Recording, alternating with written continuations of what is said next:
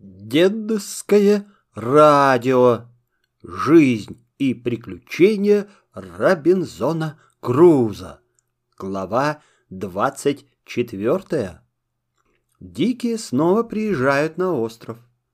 Робинзон и Пятница нападают на них. Спасенный от смерти испанец. Совершенное поражение диких. Отец Пятницы. Робинзон угощает своих гостей кушаньями из мяса козленка. Шел двадцать седьмой год моего пребывания на острове. Настало, наконец, сухое время, и я в продолжение двух недель постоянно был занят приготовлением нужной провизии для нашего путешествия. Однажды утром я послал пятницу на берег за черепахами, мясо и яйца которых составляли вкусную пищу.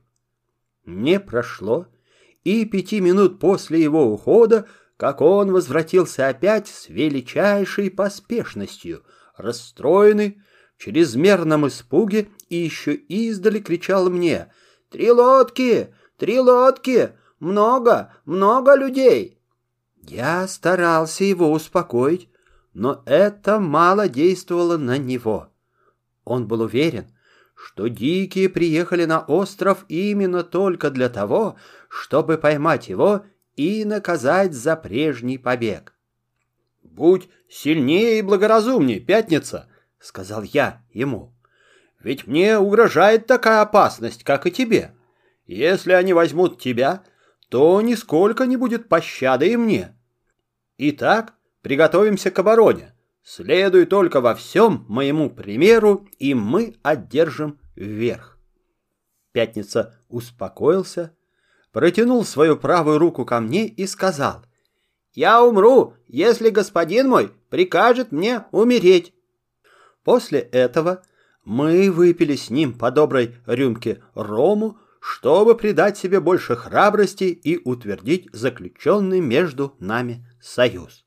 Я дал ему пистолет — и два заряженных ружья, а сам взял с собой остальные пистолеты, саблю и четыре ружья, заряженные кусками нарубленного железа. Вооружившись таким образом, мы отправились в поход. Я взошел на холм и увидел в зрительную трубу, что диких было около двадцати человек.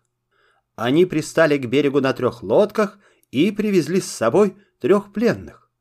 Место, избранное ими, было недалеко от небольшого, но густого леса, простиравшегося почти до самого моря. Это открытие меня очень порадовало, потому что я мог сделать там засаду, незаметную для неприятеля, а потом, в случае нужды, и вылазку. Со всевозможной осторожностью – мы пробрались через лес и подошли к диким так близко, что только одна небольшая роща отделяла нас от них в расстоянии полувыстрела. Я велел пятнице влезть на дерево и посмотреть, что делают дикие. Он исполнил это и передал мне, что они сидят кругом огня и едят мясо пленника, что в нескольких шагах от них лежит еще один связанный, до которого скоро дойдет очередь, и что этот последний с бородою и белым лицом и похож на тех, которых его единоземцы привезли к себе за несколько лет тому назад. Это донесение, особливо о белом пленнике с бородою, привело меня в ужасный гнев и озлобление против бесчеловечных людоедов. Я сам влез на дерево и действительно увидел лежащего на песке человека, связанного по рукам и ногам. По его одежде я сейчас узнал в нем европейца. Трое диких отделились от толпы и подошли к лежавшему пленнику, чтобы убить его и потом лакомиться его мясом. Слезши поспешно с дерева, я сказал Пятнице, «Теперь не надо терять времени. Делай все то, что я буду делать, и мы справимся с извергами». Я взял свой мушкет и прицелился в диких. Пятница сделал то же со своим ружьем. «Стреляй!» — сказал я ему. Вслед за этим раздались два выстрела. Пятница превзошел меня в искусстве стрелять, потому что он убил двух и ранил трех диких, а я убил только одного и ранил двух. Все дикие вскочили с земли в смятении и в страшном испуге, не зная, откуда был этот смертоносный гром. Не давая им ни минуты опомниться, мы вторично выстрелили в них. Еще было убито двое диких и ранено очень много. Они от испуга и от боли бегали туда и сюда, не зная, что делать. Кровь текла из их ран, и минуту спустя двое из них упали замертво на землю. Положив на землю разряженное ружья, я взял мушкет и велел Пятнице следовать за мною. Мы выбежали из лесу и с криком бросились на диких. Наше внезапное появление перевело их еще в больший страх. Я подбежал к связанному пленнику, который лежал между морем и местом пиршества. Палачи, которые были уже готовы убить его, оставили свою жертву в ту минуту, как раздались первые два выстрела, побежали к берегу и бросились в лодку. Трое других диких последовали за ними. Я закричал Пятнице, чтобы он стрелял в них.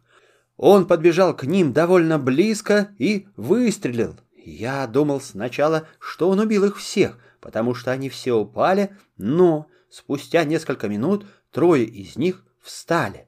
Между тем, как мой слуга и товарищ уничтожал неприятеля, я ножом разрезал веревки, которыми был связан европеец, и, видя, что он от слабости не мог даже сидеть, я дал ему выпить глоток рому и предложил ему кусок хлеба. Я узнал от него, что он испанец. Когда он подкрепил себя несколько, я дал ему пистолет и саблю. Он взял их с выражением признательности, и это оружие как бы придало ему новые силы и храбрость. Он встал поспешно и бросился с яростью на своих врагов и, ловко владея саблею, убил двоих диких. В это время Пятница проворно сбегал в лес и принес оттуда разряженные ружья. Когда я заряжал их, один из диких напал на испанца с большим деревянным ножом. Испанец, хотя был слаб, но защищался храбро и нанес противнику своему две раны в голову. На помощь к этому дикому прибежал другой, схватил сзади испанца и, бросив его на землю, старался отнять у него саблю. Испанец, не теряя присутствия духа, выпустил из рук свою саблю и, достав пистолет, выстрелил и убил наповал дикого. Пятница, взяв одно из заряженных мной ружей, погнался за двумя дикими и ранил их обоих.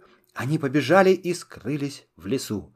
Пятница погнался и туда за ними и убил одного из них прикладом ружья, а другой, который чрезвычайно быстро бегал, ускользнул от него и, подбежав к берегу, бросился стремглав в море. Он вскоре догнал лодку с тремя своими земляками и сел вместе с ними. Таким образом, из целой толпы диких только четверо спаслись от рук наших. Мне хотелось догнать убежавших. Я бросился в лодку и велел Пятнице следовать за мною. Как удивился я, когда увидел в этой лодке еще одного пленного, у которого тоже были связаны руки и ноги.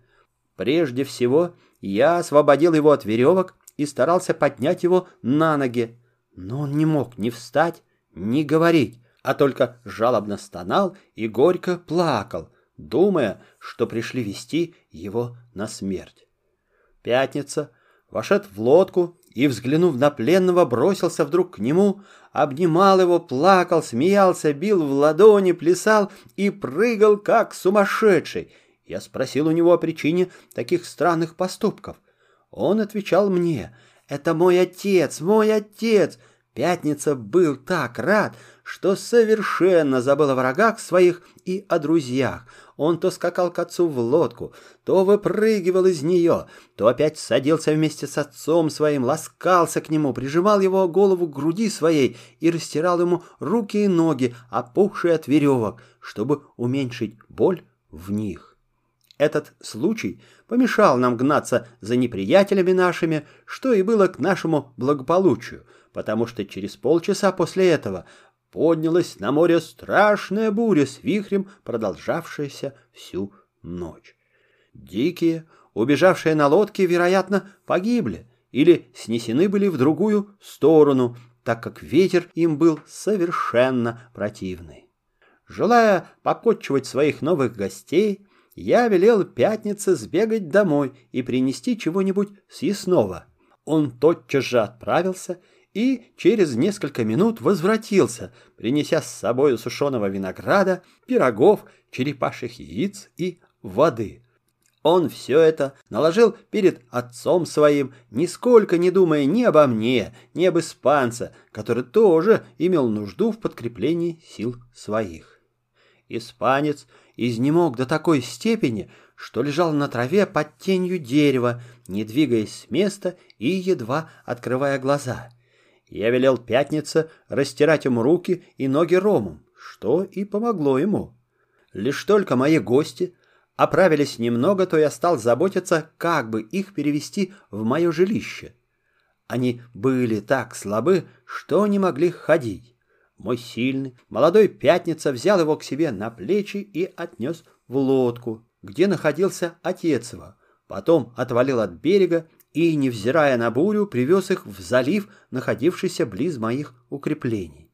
Он так проворно ехал по воде, что я едва по сухому пути поспел к их прибытию. Мы сделали рот носилок, положили на них своих гостей и понесли их к себе. Так как перенести их через стену моего замка не было никакой возможности, то мы устроили для них шалаш из ветвей и прусины, приготовили им постели из рисовой соломы и дали по одеялу. Теперь мой остров населен, я стал богат подданными и мог считать себя небольшим монархом. Подданные мои были в совершенном повиновении у меня. Я был и законодатель для них, и государь. Все они были одолжены мне спасением их жизни, следовательно, должны были иметь признательность ко мне и верно служить мне во всем. Устроив помещение для моих новых сотоварищей, я стал заботиться о приготовлении им какого-нибудь кушанья. По моему приказанию, Пятница сходил в ближайший табун и принес оттуда годовалого козленка. Я распотрошил козленка, очистил его и, разрезав на куски, приготовил два блюда, из которых одно состояло из духового мяса, а другое было жареное с рисом и рожью. Я сам отнес все это в новую палатку и сел с гостями обедать, или лучше сказать, ужинать. Пятница служил за столом, подавал кушанье мне, отцу своему и испанцу, который очень хорошо говорил на языке диких. Поужинав, я приказал Пятнице взять лодку и ехать за оружием, которое мы оставили на поле сражения. Когда он возвратился с ними, наступила уже ночь, которую мы провели спокойно, усталые и измученные дневным трудом и заботами. Продолжение следует.